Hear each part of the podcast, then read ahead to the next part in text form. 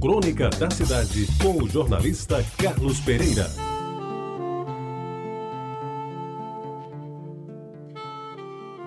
Amigos ouvintes da Reta Bajara, uma das poucas decepções que tive como estudante do Liceu Paraibano foi na hora de fazer o primeiro exame médico biométrico.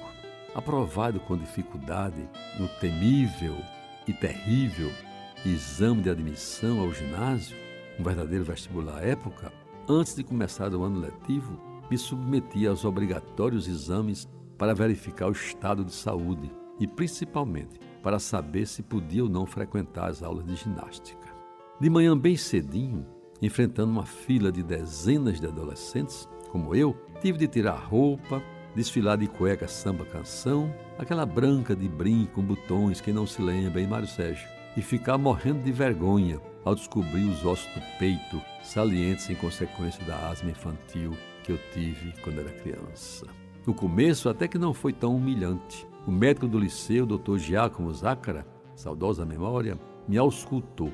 Mandou dizer 33. Bateu nos meus joelhos com aquele característico martelinho de borracha e perguntou se eu tinha tido alguma doença infecto-contagiosa, como tuberculose ou sífilis, por exemplo, males que naquele tempo ainda matavam muita gente. E respondi que o único mal maior da minha infância tinha sido uma bruta asma que me consumiu muito oxigênio, muito trabalho de minha mãe e que tinha me curado sem saber como.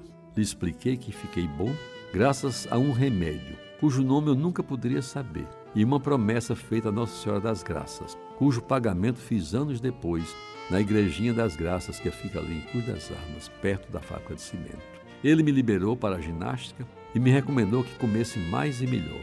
Conselho que era difícil de obedecer, dadas as condições financeiras da minha família. Mas, amigos ouvintes, a parte da biomédica foi bem pior. Aí foi a vez de Veloso, o velozão que era responsável pelo exame.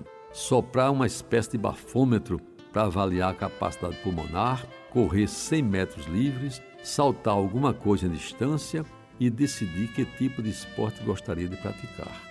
Eram esses os eventos que constituíam aquele exame, cujos resultados eram convenientemente anotados numa ficha que iria me acompanhar durante toda a vida escolar.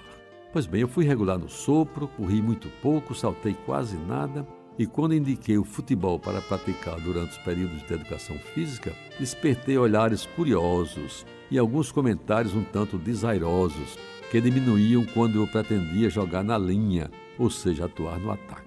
Aí vinha o epíteto maldoso. Se fizer um gol na vida, vai ser em impedimento. E para terminar essa narrativa, que traduz acontecimentos de mais de 65 anos, lembro que fiquei com raiva por muito tempo de Velozão, porque ele, ao terminar o meu exame, verificar os meus índices e principalmente fitando aquela magreza quase esquálida postada à sua frente e diante de todos os futuros colegas do ginásio, sentenciou sem meias palavras: Menino, você, para fazer alguma atividade esportiva, vai ter que tomar muita vitamina doce.